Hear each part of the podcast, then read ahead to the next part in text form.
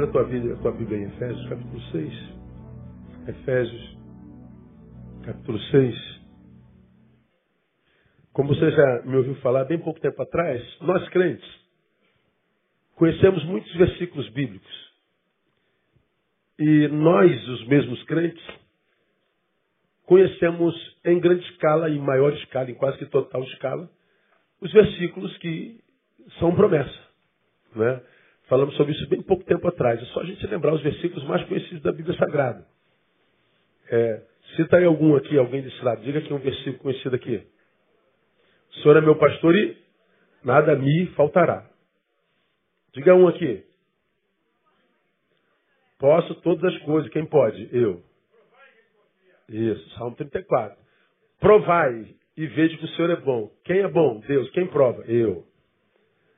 Diga mais versículos aí que você conhece, os mais conhecidos. Então, o socorro vem para quem? Para mim. Mais versículos, você conhece? Lâmpada para os meus pés, a tua palavra. Lâmpada para quem? Para mim. Todas as coisas cooperam para o bem daqueles que amam a Deus. Então eu amo a Deus, então mesmo essa desgraça que eu estou vivendo vai cooperar para o meu bem. Olha eu aí de novo. O que mais? Só você ver. Os versículos é, que a gente conhece grava são promessa. São versículos que são palavra de Deus, mas palavra de Deus para o nosso bem-estar. Nós não conhecemos tantos versículos de exortação, os imperativos de Deus. Nós gostamos de promessas. Nós gostamos dos que falam que a gente vai dar certo, que a gente vai vencer. As músicas que vendem hoje, músicas, quais são as músicas que fazem sucesso hoje? São as músicas que colocam a gente no centro. Quase sempre. Ah, essa, essa forma de relacionarmos com Deus quase sempre gera um crente frustrado. Porque a minha relação com Deus é uma relação utilitária. Eu estou com Ele, eu estou com Ele, eu chamo de pastor, porque Ele, como pastor, não vai deixar nada me faltar. Eu habito na sombra do Todo-Poderoso, ah, porque nele eu vou descansar. Eu acredito que ele me fortalece, porque eu vou poder todas as coisas. Eu ando nele nesse tempo de morte, porque mil cairão ao meu lado e dez mil à minha direita, eu não. Então nós acreditamos que porque nós fechamos na promessa, nenhum mal nos sucederá. Quando o mal chega, nós somos tomados por perplexidades. Como que tu podes ter permitido que isso acontecesse comigo? Onde estava o Senhor quando isso aconteceu comigo? Aí nós temos uma geração de crente frustrado com Deus. E por que, que é frustrado com Deus? Por causa da formação espiritual. É uma formação que a gente imagina evangélica, mas que não é. É antropocêntrica. Eu estou me relacionando com a palavra, mas me colocando no centro. Deus me serve. Em troca, eu canto uma musiquinha para ele que eu chamo de louvor. Em troca, eu dou uma ofertinha para ele que eu chamo de dízimo. Em troca, eu uso gravata, que é para dizer que eu sou crente. Mas eu não sento. Só que isso tudo é inconsciente, a gente não sabe. Aí, temos aqui nesse capítulo 4, 6 de, de Efésios, mais uma realidade é, que tem a ver com isso. Ah, você conhece bem esse texto, a partir do versículo 10, 6, 10. Fala do quê? Da armadura de Deus. Quem, qual crente nunca ouviu falar da armadura de Deus, né? Que diz assim, no versículo 10. Finalmente, fortalecei-vos no Senhor e na força do seu poder. Revestiu-vos de toda a armadura de Deus, para poderdes permanecer firmes contra as ciladas do diabo. Pois não é contra carne e sangue que temos que lutar, mas contra os principados, contra as potestades, os príncipes do mundo destas trevas, contra as hostes espirituais da iniquidade nas regiões celestes. Portanto, tomai toda a armadura de Deus para que possais resistir no dia mal e, havendo feito tudo, permanecer firmes. Estai, pois, firmes, tendo cingido os vossos lombos com a verdade, e vestida a couraça da justiça, e calçando os pés com a preparação do evangelho da paz tomando sobretudo o escudo da fé, com o qual podereis apagar todos os dados inflamados do maligno. Tomai também o capacete da salvação, a espada do Espírito, que é a palavra, com toda oração e súplica, orando em todo o tempo no Espírito e para o mesmo fim, vigiando com toda perseverança e súplica por todos os santos e por mim, para que seja dada a palavra no abrir da minha boca, para com intrepidez fazer conhecido o mistério do Evangelho, pelo qual sou embaixador em cadeias, para que nele eu tenha coragem para falar como devo falar. Então Paulo ele dá um monte de preceitos para a igreja, e no 10 ele diz, finalmente, por último, fortalecei-vos no Senhor e na força do seu poder. Revesti-vos de toda a armadura de Deus. Para que, Paulo, que é, eu preciso me revestir de toda a armadura de Deus? Ele diz lá, para poderes permanecer firmes contra as ciladas do diabo. Então me revisto da armadura para vencer o diabo. Aí ele diz, não é contra carne e sangue que temos lutar, mas contra potestades, contra a príncipe do mundo dessas trevas, contra os espirituais da iniquidade, etc. Então ele está dizendo, nós estamos em luta. Luta quem? Contra ah, os espíritos malignos. Estamos em luta. Estamos em luta contra o diabo. Aí no 10 ele diz, portanto, tomai toda a armadura de Deus de novo, para que vocês possam resistir no dia mal. Já mal chega na agenda de todo mundo. Problema nenhum se você tiver revestido da armadura de Deus. Mesmo que o dia seja mau, você vai conseguir fazer tudo e permanecer firme. Então, eu uso armadura, venço o diabo. Eu uso armadura, suporto o dia mal. Eu uso armadura, nada na minha vida é interrompido. Eu consigo fazer tudo. Eu uso armadura e permaneço firme. Ele está falando do quê? Permanência. Equilíbrio. ausência de interrupções de processo, como eu digo. Começa, termina, começa de novo. Termina, começa de novo. Não terminou, interrompeu, começa de novo. Mas não, vamos para aqui agora. Também não deu certo, vamos para ali. Não, vamos tentar para cá agora. Interrompeu. Meu Deus, para onde eu vou? Chega uma hora você não vai mais, para.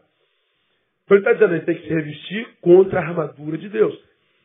Aí, a gente acredita que quando a gente vem a Cristo, a gente se reveste da armadura automaticamente.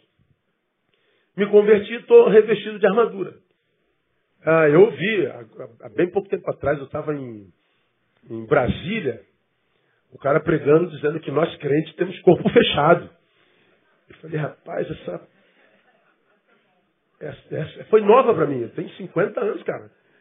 Porque essa assertiva, ou essa errativa, nós temos corpo fechado, não é muito cristã, é, não? Isso é de que, de que vertente? De lá. Falou, tem corpo fechado. Ah, então tá. Tenta. Bota uma faca, tenta entrar. Bota, mas não bota no coração, bota só assim, não. dá um quartinho para ver se sangra, para você ver se a faca entra ou não entra. Então nós temos corpo fechado.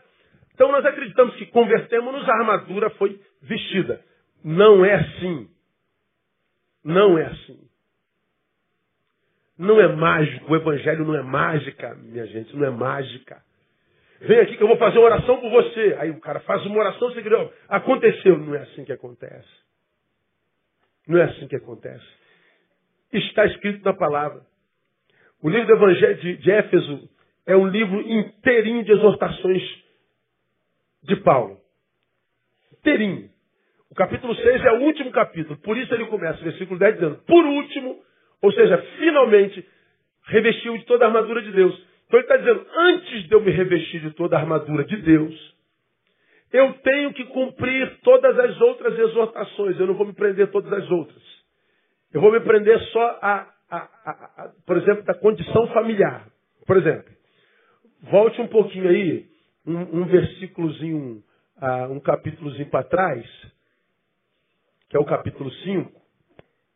Veja o versículo 22 caminhando na vida conjugal. Olha só, vós mulheres, leiam comigo, submetei-vos a vossos maridos como ao Senhor. Então, não vou falar sobre isso. Submissão aí não é subserviência. A mulher é empregada do marido.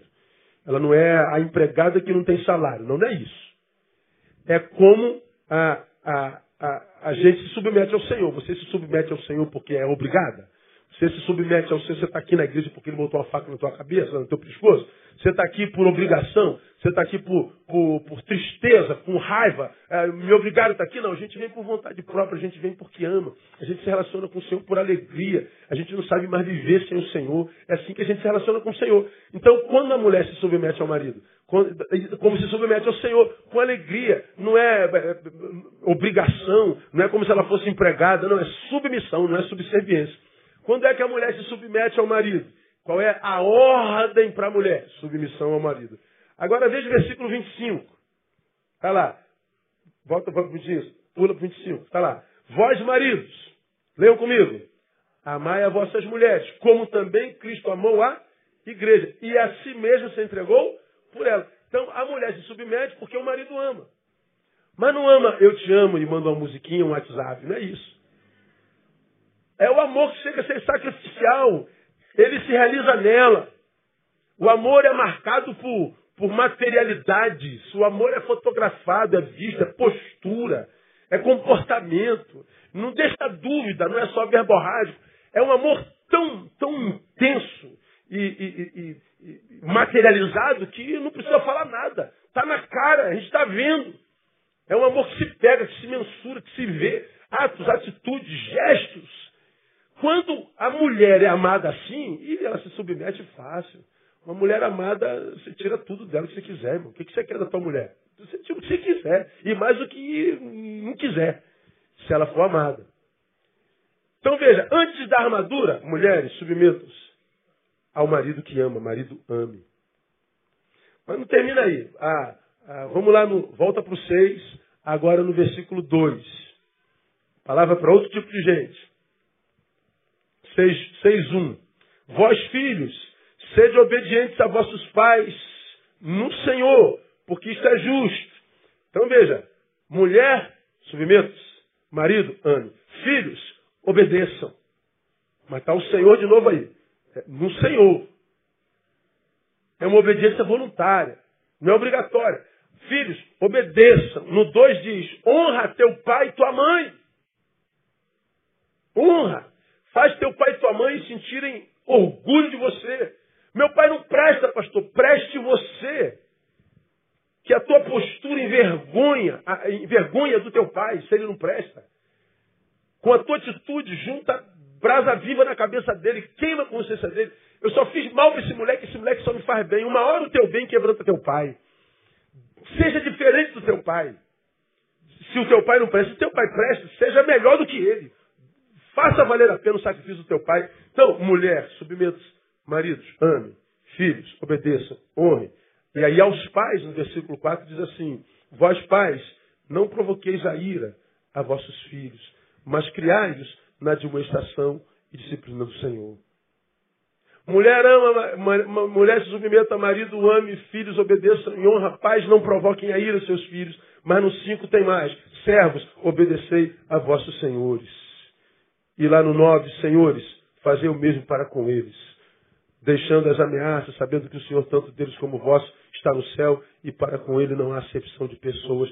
Então ele fala, mulheres submetam-se, maridos amem, filhos honrem, pais não provoquem ira, Servos, obedeçam ao seu senhor, o seu patrão, quem paga teu salário. Você vendeu esse horário do expediente para ele, então seja fiel a ele. Senhor, paga honestamente, paga o justo. Não explore seu, seu, seu servo. Aí no versículo 10, finalmente, fortaleceis no Senhor na força do seu poder. Revestiu de toda a armadura de Deus. O que, que Paulo está falando aqui? Antes de eu vestir a armadura, eu me revisto de caráter. Se o meu caráter não foi trabalhado pelo Evangelho, a armadura de Deus não cabe em mim. É um número diferente. Por que, tem um monte de crente ferrado na vida? Porque a armadura nunca coube nele. Porque a mulher que espezinha a vida do marido, compete com o marido, quer ser o marido do marido. Quer ser o macho da casa. Por quê? Porque o marido é a dama da casa, não ama, é o servo. Tem um marido lá, mas não tem um homem lá. Porque o filho não obedece, é um capeta. Espezinha a casa.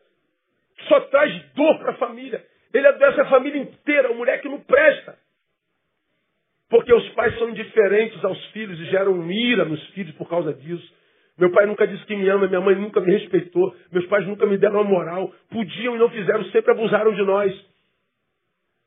Por que, que a armadura não cabe? Porque é um empregado que é o pior da empresa, que trabalha com amargura, Ah, meu salário é de miséria. Pede demissão, pô. Mas se está lá, seja o melhor. E o patrão? O patrão paga salário de miséria. Abusa. Tira do servo mais do que ele deve fazer.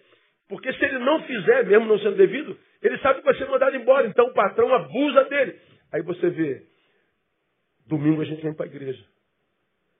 Entra, sai, entra, sai, entra, sai, entra, sai, não acontece. A gente diz, Deus, por quê? Tua palavra diz, se eu me revestisse toda a armadura do Senhor, eu, eu venceria o dia mal, eu permaneceria firme, nada em mim seria interrompido, eu teria a bênção, teria a bênção da permanência, eu teria a bênção da longevidade, mas a minha vida é cíclica, toda hora ela é interrompida, eu tenho que recomeçar o tempo inteiro, eu estou cansado de viver assim, não suporto essa inconstância.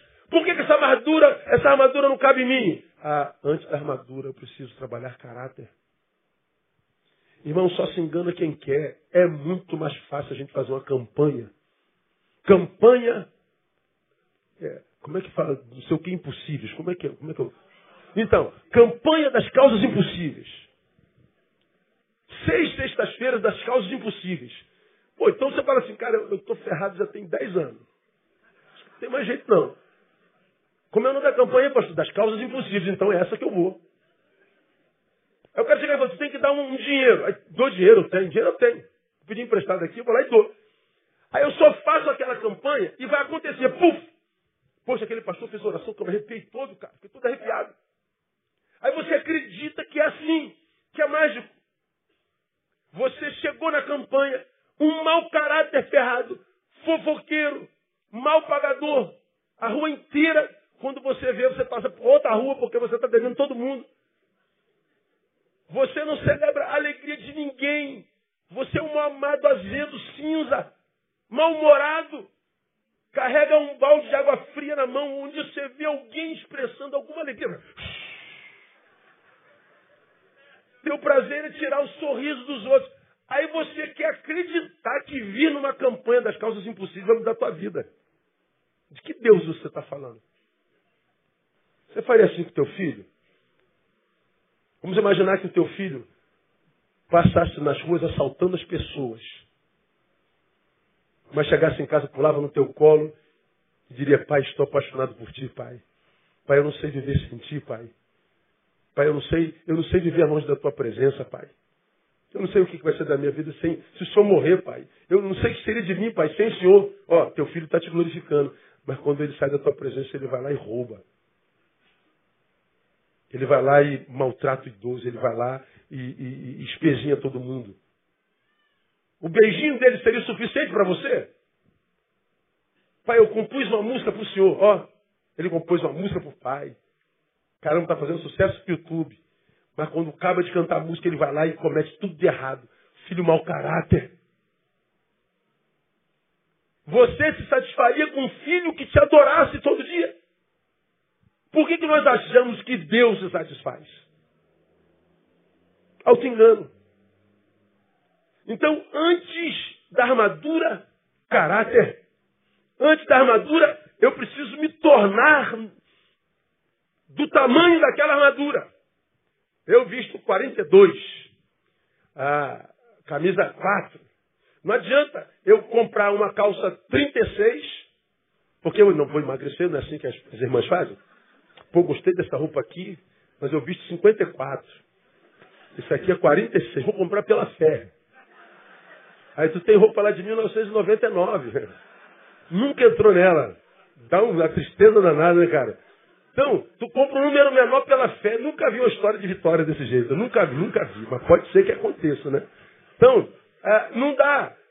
Tem que, a armadura tem número. A armadura tem tamanho. Deus não vai te fazer viver o finalmente, ou seja, o epílogo, se você nem começou a jornada. Até chegar do tamanho da armadura, eu vou ter que trabalhar muito. Vou ter que me esforçar, esforça-te e eu te ajudarei. Até que eu cresça a estatura de um varão que caiba dentro da armadura. Porque achar que não fazendo nada, eu cresço, puf, magicamente numa campanha de seis sextas-feiras da causa impossíveis e a armadura cabe? Não. Deus estaria formando delinquentes espirituais. Não é assim que acontece. Primeiro o caráter, depois a armadura. Agora, uma outra coisa interessante aqui. Por que armadura? Porque a guerra é diária.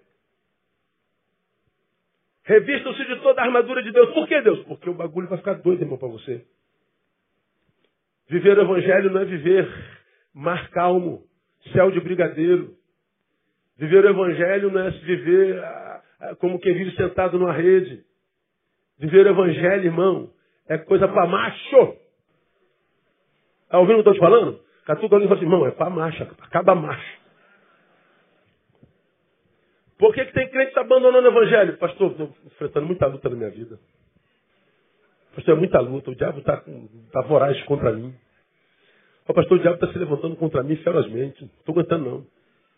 Aí eu fico pensando, o que, que você queria que o diabo fizesse? É, batesse palma para você? Virasse amiguinho?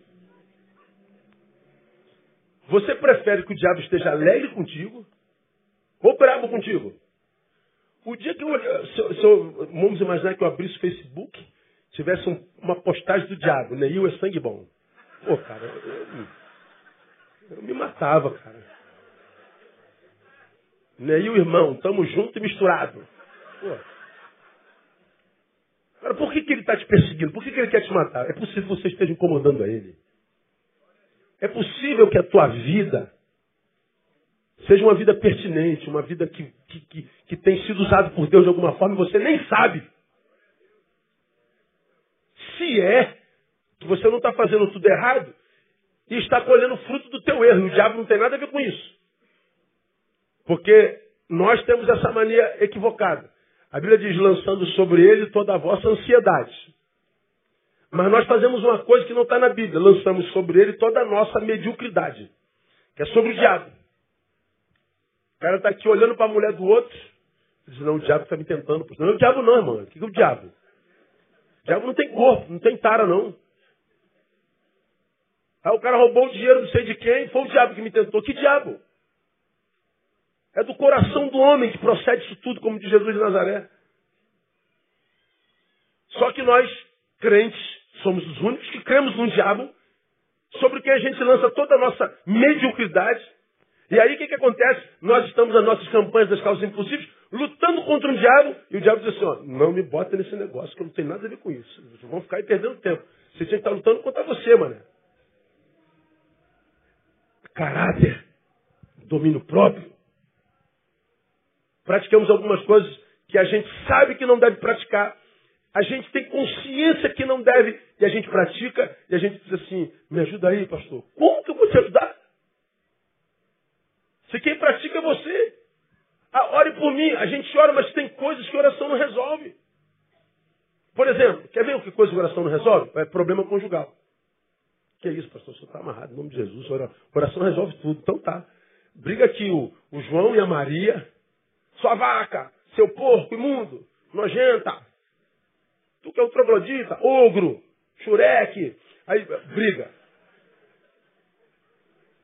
Aí ela entra pro quarto, bate na porta. E ele vai pro quarto das crianças, bate a porta, estão separados. Aí dá vontade de, de madrugada ficar junto.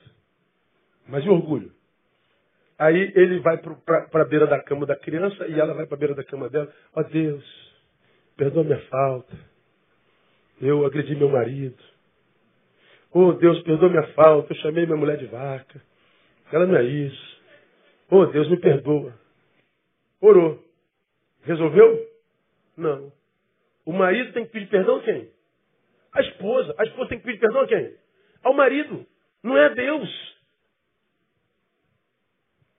Não adianta um no quarto, outro no quarto orando. Você tem que alguém tem que sair do quarto e no outro quarto pedir perdão, se humilhar. Aquele que se humilha, Deus exalta. O se humilha, Deus exalta. Dá vitória.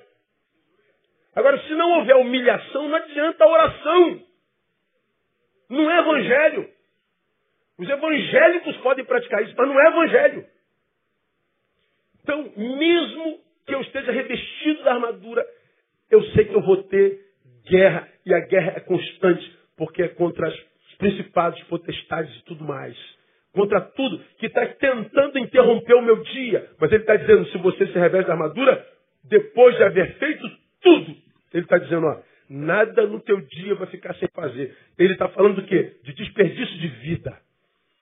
Ele vai fazer com que você viva toda a vida que Deus liberou naquele dia para você.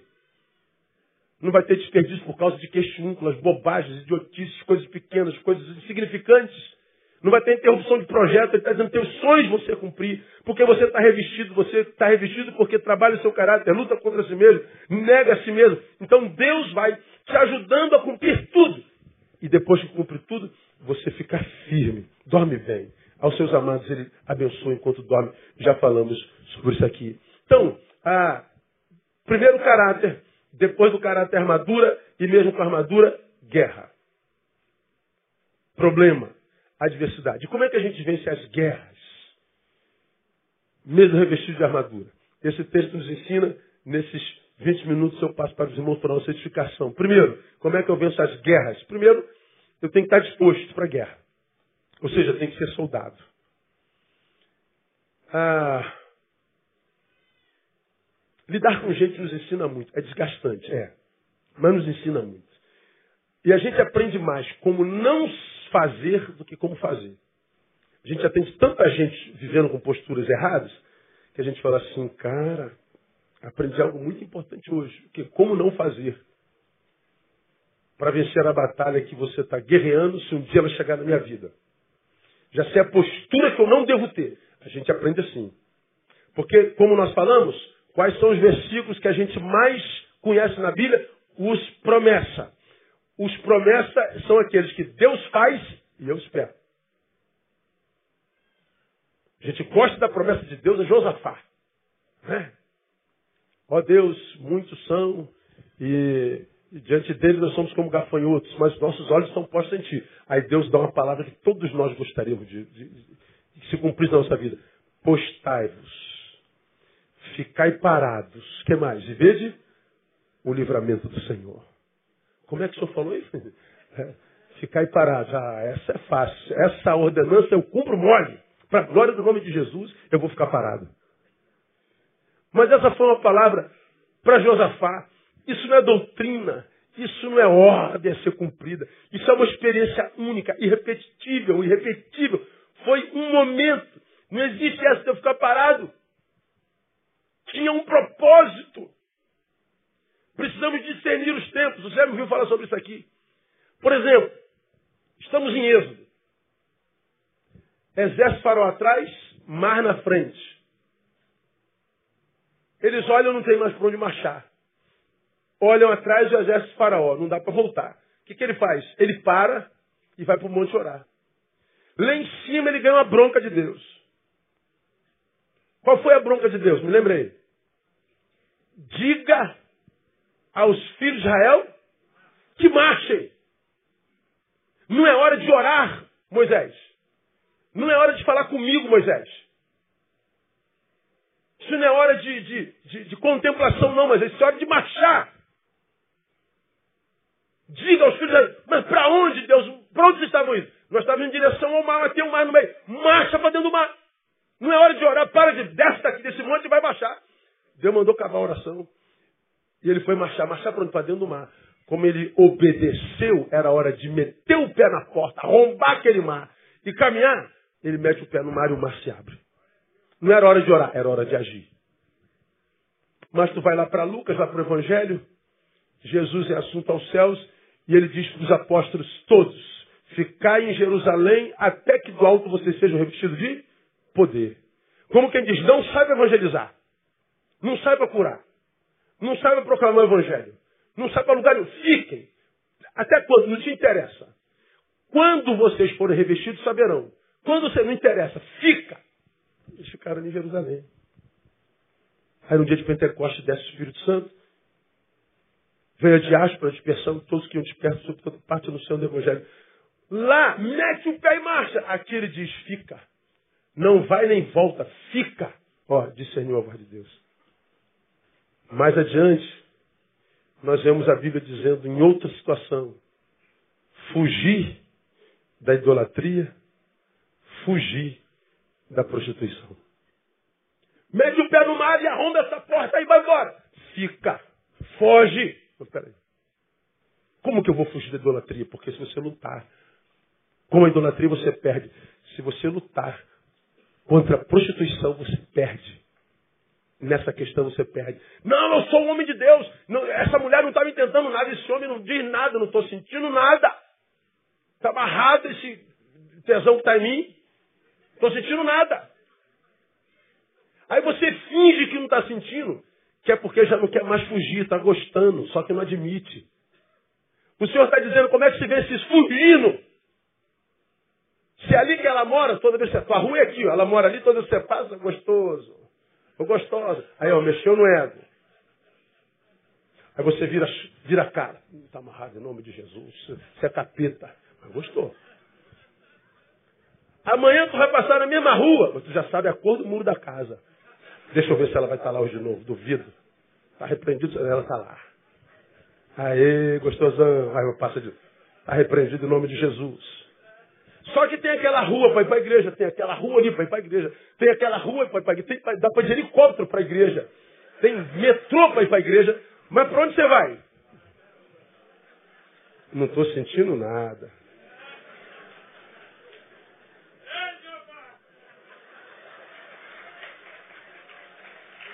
Não estou sentindo nada. É o colega do trabalho Fica ganhando o tempo todo. Brincadeira, amiga. Sei que você é casado. Que isso, amigo? É sem maldade. É sempre com maldade.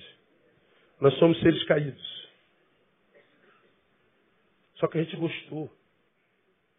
E a Bíblia diz, foge! Como é que a gente vê isso, pastor? Fugindo. Não é oração, não é encarar, não é amarração do capeta, é fugindo. Estamos em guerra. Mas nós não temos discernimento. Na hora de meter o pé, a gente para para orar. Na hora de orar, a gente foge. Na hora de fugir, a gente mete o pé. Pô, mas a Bíblia diz, não, mas a gente tem que discernir os tempos. Nós estamos em guerra. Nós precisamos de estratégias. Nós precisamos estar dispostos para a guerra. Precisamos ser soldados.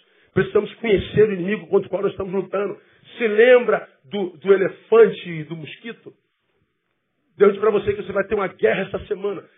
E diz, o teu inimigo é um elefante. Mas fica tranquilo, meu filho. Eu sei que o elefante é muito mais poderoso que você, mas eu vou te armar para isso. Aí ele bota assim, diante de você uma bazuca, um 38 e um mata-mosquito. Bazuca, 38 e um mata-mosquito. Seu inimigo é um elefante. Olha como é que eu preciso saber quem é contra quem eu estou lutando. Bazuca, 38 e mata-mosquito. Qual das três armas você escolheria? A bazuca.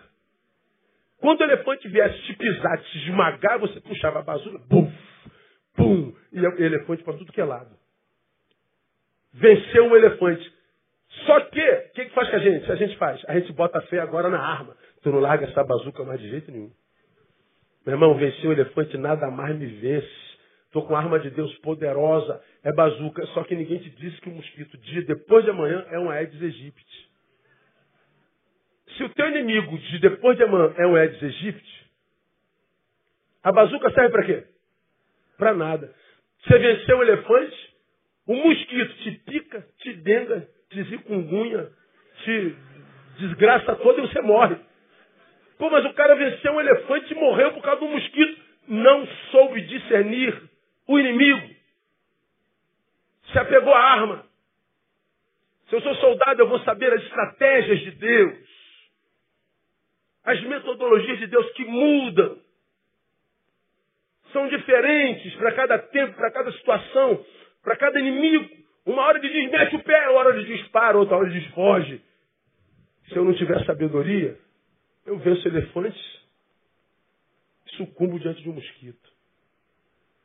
Tem que estar disposto para a guerra, tem que ser soldado. Segundo, tem que aprender a fazer na diversidade de caminhos. É achar destreza no incômodo é entender que o incômodo que eu tenho não é incômodo para me transformar em murmurador. É incômodo para me transformar em alguém sagaz. Porque se eu estava caminhando aqui, estava indo tudo bem. Daqui a pouco os bancos fecharam. Pô, vou, vou incomodar um bocado de vocês aí. Ah, eu estou caminhando. Ah, ah, onde é que tem menos gente? Ah, ah não vou atrapalhar vocês, vou deixa, deixa, para lá. Ah, mas eu ilustrar assim, ó. Eu tô, eu tô caminhando. Estou caminhando aqui, ó. Meus caminhos estão planos, estão caminhando. Daqui a pouco esse banco aqui, pum, fecha. Ó oh, Deus, eu estava indo tão bem, Deus, mas esse banco fechou, Deus, por quê? Deus, tu me abandonaste? Não, sou idiota, eu não te abandonei. Dá teu jeito, cara. Dá teu jeito, cresça aí, cara, nessa dor aí. Faz da diversidade caminhos. Esse banco aqui fechou, cara. O que, que eu faço aqui, cara? Pô, eu, aí, ó, eu ampliando os meus horizontes, porque eu estou caminhando aqui no plano, olhando para baixo, ó. Fechou meu caminho. Aqui, ó, procurando o caminho, ó. Meu horizonte ampliando. Ah, tem, tem um caminho por lá. Ó, porque meu caminho fechou, meu mundo se ampliou. Ó, caramba. Tá entendendo o que eu estou falando? Eu criei na diversidade de caminhos. Meu mundo ampliou. Porque se for a mesma coisa a vida inteira, eu vou ficar parado ali minha, no meu comodismo. E o que, que Deus faz muitas vezes para nos tirar do comodismo? Nos dá um incômodo. Então o mundo ampliou. Ah, vamos dizer que não tem esse caminho aqui. Eu tô, eu tô paralisado aqui. Puxa, paralisei aqui. Caramba, como é que eu faço? Pô, cara, é, cria força aí, sobe aí, pô. Oh, Deus. Oh, meu Deus. Ó, passei. Criei músculo. Exercitei perna neurônio. Me transformei em alguém sagaz, estratégico. Então, agora, o que, que acontece com os crentes que estão pirando? O banco fechou. Me mata, Deus. Me leva para junto de ti. Ah, se eu sou Deus. Hebreus 11, 33 e 34. Olha só o que está escrito aí. Você me viu pregar sobre isso. Hebreus 11 é conhecido como a galeria da fé. E fala das virtudes e das dos frutos dos homens de fé. Primeiro diz que uns alcançaram a promessa, outros não. Morreram ser, ter, sem, sem ter alcançado a promessa. Então esse negócio que eu não morro antes da promessa se cumprir, isso é invenção de crente. Ah, Deus me prometeu, não se cumpriu, então não morro. Morre sim, irmão. Claro que morre. Isso é invenção de música de evangélico. Morre sim. Porque para quem recebeu uma promessa de Deus, se recebeu, tem intimidade com Ele. Se você tem intimidade com Ele, nada do que Ele te dê é mais precioso do que a intimidade que você tem com Ele. A gente se realiza na intimidade e não na promessa cumprida. Se cumpre ou não cumpre, não muda nada. É como a gente diz, eu acredito em milagres, mas não preciso de milagres para continuar confiando em Deus. Se você está tão apegado ao milagre, só porque ele é poderoso para realizá-lo, então você está dizendo que ama mais o milagre do que a ele. Está seguindo Jesus? Não interessa mais o destino. É estar perto dele que importa. Então diz dos feitos desses camaradas. Olha só, 33 e 34, vou destacar um. Os quais, por meio da fé, venceram reinos, praticaram a justiça, alcançaram promessa, fecharam a boca dos leões, apagaram a força do fogo, escaparam o fio da espada, da fraqueza tiraram força, tornaram-se poderosos na guerra, puseram em fuga exércitos estrangeiros e tudo mais. O 34 de novo, apagaram a força do fogo, escaparam o fio da espada. Agora olha só, da fraqueza, leia comigo, tiraram força. Da onde que eles tiraram força? Filho de fraqueza, é, fraquinho é, né? Fraqueza só pode gerar fraqueza. A, a força só pode ser gerada da fortaleza, ou vice-versa. Mas esse texto fala de uma coisa completamente louca. Da onde eles tiraram força da fraqueza? Fizeram do incômodo caminho. Destreza no incômodo. Então quando você fala assim, pastor, estou me sentindo muito fraco, então está no ponto para achar força. Se você está se sentindo fraco, se você não tem Deus, é o caminho é para baixo mesmo. Mas nós somos o povo da fé. Paulo diz: quando eu estou fraco, aí é que eu me sinto o quê? Forte. Por quê? Porque a minha força humana acabou. Quando é que Deus entra? Quando o que eu podia fazer eu já fiz. Minha força esvaiu. Então entra a força de Deus. E é na força de Deus que a gente alcança a vitória. Aí você está quebrado. Se é para ele, aplauda forte.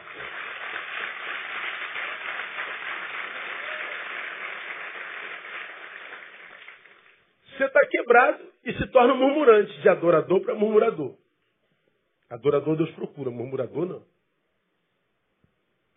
Aí na sua quebradeira, você se torna um caçador de culpado. Culpado, culpado, culpado, culpado, culpado. Pai, mãe, pastor, vizinho, é, papa, é, patrão, empregado, todo mundo é culpado.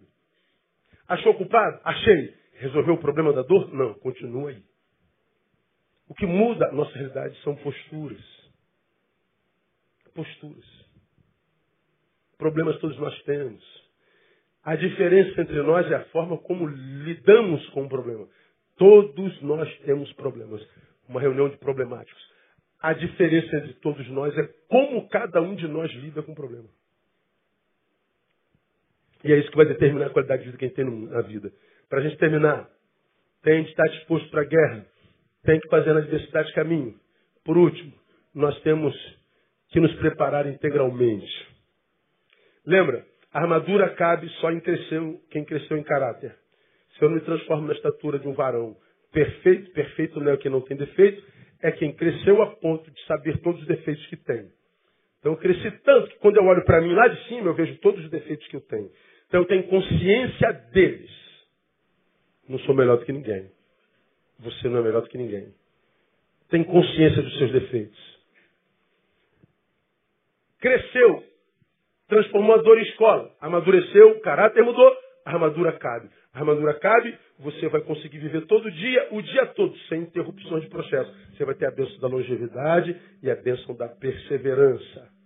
Não vai viver essa inconstância que o pós-moderno vive, mas que não pode mostrar porque é, tem que parecer estar bem o tempo inteiro, tem que estar bonito, bonito o tempo inteiro, mentindo o tempo inteiro. Aí nós não conseguimos fazer amizade, não conseguimos nada na vida, porque se a gente se aproxima muito, vamos descobrir como é que a gente está por dentro. A gente se isola. Criamos o nosso próprio gueto.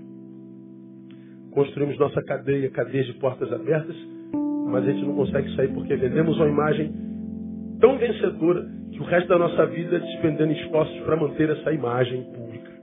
Isso cansa demais. Ser o que não é, cansa muito.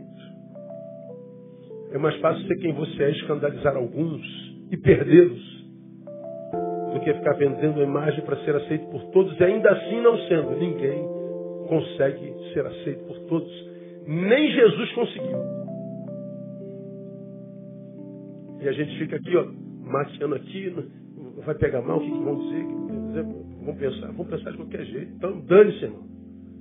Seja quem você é, dá menos trabalho. Agora, nós temos que nos preparar integralmente. Nós lemos Efésios capítulo 6.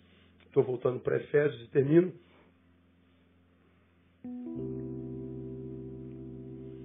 Ele diz no 13, portanto, tomai toda a armadura de Deus. Não é parte dela. No 14 ele diz: Estai, pois, firmes, tendo cingido os vossos lombos com a verdade. Fala da. da, da, da cingir é pôr o cinto, né? O cinto é, que agarrava na cintura, mas às vezes também era cruzado embaixo da armadura, segurava a espada e muitas vezes é, sobre a qual se pendurava o escudo. Ele diz: o nosso cinto é o da verdade. Vestido a couraça da justiça. A couraça era uma, uma, uma camada de, de, de, aço que era flexível, que botava é, embaixo da armadura. Ah, essa couraça é a justiça, sendo justa. Calçados os pés com a preparação do evangelho da paz. Está dizendo, o que rege nossos pés, a bota, sobre o que nós andamos, é o evangelho da paz. Não é o evangelho dos evangélicos que vive dizendo quem vai para o inferno, quando vai para o inferno, por que, que vai para o inferno, você vai para o inferno porque você fez isso, você vai para o inferno. Meu Deus, como é que a gente tem prazer em jogar os outros no inferno? Se ele vai para o inferno, já basta o inferno, deixa-o em paz. Fale só do amor de Jesus. Você não consegue falar de amor e graça? Cala a boca. O Evangelho é da paz. Não precisa estar no Facebook falando mal de todo mundo, em guerra. Estou defendendo o Evangelho. O Evangelho não precisa de defesa muito menos a sua. Quer defender o Evangelho? Viva-o de verdade. Não acuse os outros que não vivem. Pare de hipocrisia. Pô. Tomando, sobretudo, o escudo da fé. O escudo do soldado romano, ele era um escudo, quando em batalha, que ele tinha 1,80m. Ele, tinha, ele guardava o soldado todinho, do, do pé à cabeça. Dependendo da batalha, quem ia na frente pegava essa armadura grande, os outros atrás tinham só aquele escudo, escudo redondinho. Mas o texto aqui fala de uma armadura que cobriu o corpo todinho. Ele fala, o que nos guarda é a fé. Ou seja, não é a ciência, não é a sabedoria, não é a sagacidade, não é a competência, não é a força, é a fé. Porque a fé nos leva aonde a ciência não chega, a fé nos leva aonde a nossa esperança não chega, a fé nos leva em qualquer lugar, principalmente quando a gente não pode sair daqui, né? Pela fé eu vou aonde eu preciso ir quando não posso sair daqui. Então o que nos guarda é fé. A gente não se entrega por causa daquilo que os nossos olhos veem. Né? E diz que com essa fé nós podemos apagar todos os dados inflamados do maligno. Porque a gente pode estar em guerra caminhando contra o inferno, mas pode estar parado no inferno jogando dados contra a gente. E o que nos guarda é a fé em Deus. Tomai também o capacete da salvação, a espada do Espírito, que é a palavra de Deus. Então, é, fruto de salvação e conhecimento da palavra com toda oração e orando em todo tempo. A oração não pode ser sexta-feira à noite, quarta de manhã, ou litúrgica, cronológica, templocêntrica. Oração é um estilo de vida. É ter contato com Deus o tempo inteiro. E para ter contato com Deus o tempo inteiro, tem que arrumar tempo para falar com Ele de quando em vez. E seja sempre. Porque você já aprendeu que oração é o que torna meu encontro com Jesus em relacionamentos. Se eu aceitei Jesus, ele falou comigo pela palavra. Ainda não é relacionamento. Ele falou comigo, monólogo. Só se torna diálogo quando eu falo com ele. Ele fala comigo pela palavra, eu falo com ele através da oração. Diálogo. No diálogo, a intimidade cresce. Se ele fala comigo na igreja pela palavra, mas eu não falo com ele oração, o encontro nos transformou em relacionamentos. Então eu posso me relaxar, estar na presença de Deus a vida inteira sem ter relacionamento com ele. Posso estar na igreja a vida inteira sem ter relacionamento com ele.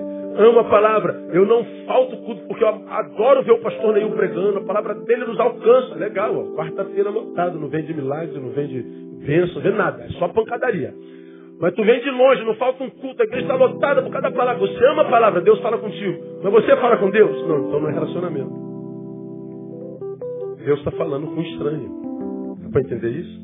O que transforma meu encontro com Jesus em relacionamento é oração. Oração não é só o meio pelo qual eu tiro alguma coisa de Deus. É o meio pelo qual eu encontro intimidade com Deus e pelo qual eu cresço e me submeto à vontade dele quando a dele não é a minha. Porque nem sempre a vontade de Deus é que eu quero. Então, eu preciso tomar toda a armadura de Deus. Então, meu amado, os tempos são maus, cada vez mais difícil. Eu não sei se vai melhorar. Você lê 24, 25 de Mateus, princípio de dores, princípio do fim, e você vê o que está escrito lá aconteceria como sinal de que nós chegamos no princípio das dores, é tudo que está acontecendo assim, mas claramente. E lá diz que é o princípio das dores. Ou seja, as dores vão aumentar. Se vai aumentar, eu devo me preparar para ela.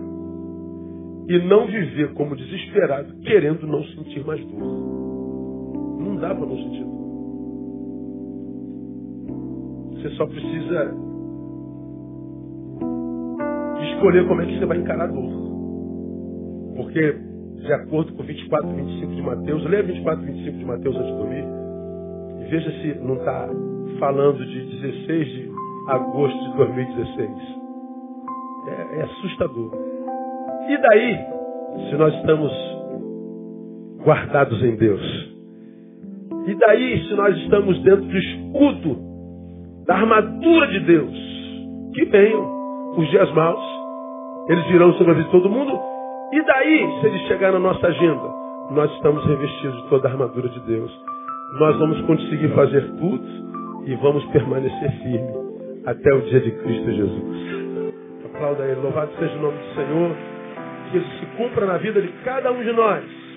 No nome de Jesus. Vamos ficar em pé. Vamos orar e vamos embora para casa. Aleluia.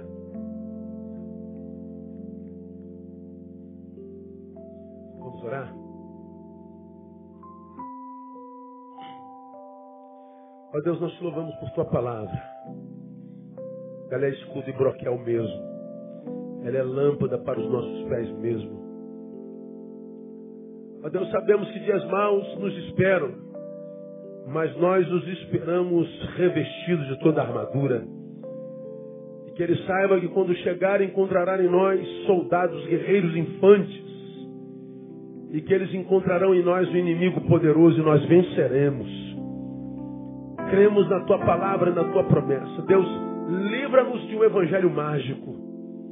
Livra-nos de um evangelho cronológico domingueiro, templocêntrico, geográfico. Nós queremos o evangelho que se vive todo dia, o dia todo, ininterruptamente, Deus.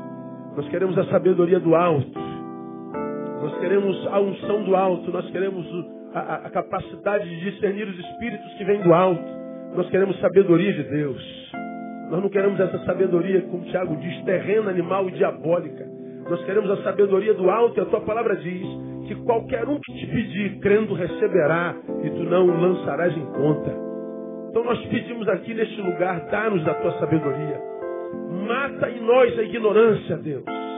Que nós possamos falar como Paulo, quando eu era menino, eu falava como menino, sentia como menino, andava como menino, mas quando nós chegamos a ser homens, nós acabamos com as coisas de meninos. Ajuda-nos a acabar com a meninice espiritual. Queremos discernir os nossos inimigos, queremos discernir os tempos, queremos, ó Deus, é, é, destreza no incômodo, queremos, ó Deus, ver o nosso mundo ampliado na adversidade, nós queremos experimentar a força que vem da fraqueza. Abençoa-nos assim e nós te daremos glórias e honra. Agora que vamos da tua casa, leva-nos para nossa. Livra-nos do homem mau, da cilada do diabo. Livra-nos da bala perdida. Livra, ó Deus, da sécula do inferno. Que todos os que daqui saírem, todos, em suas próprias casas cheguem sãos e salvos e que vivam um restante de semana abençoado na tua presença. Seja assim, porque nós oramos e abençoamos o teu povo no nome poderoso de Jesus nosso Senhor. Amém. E aleluia. Aplauda ele forte. Deus abençoe você. Domingo eu estou aqui e te aguardo, ok? Não cesse de dar um abraço no teu irmão.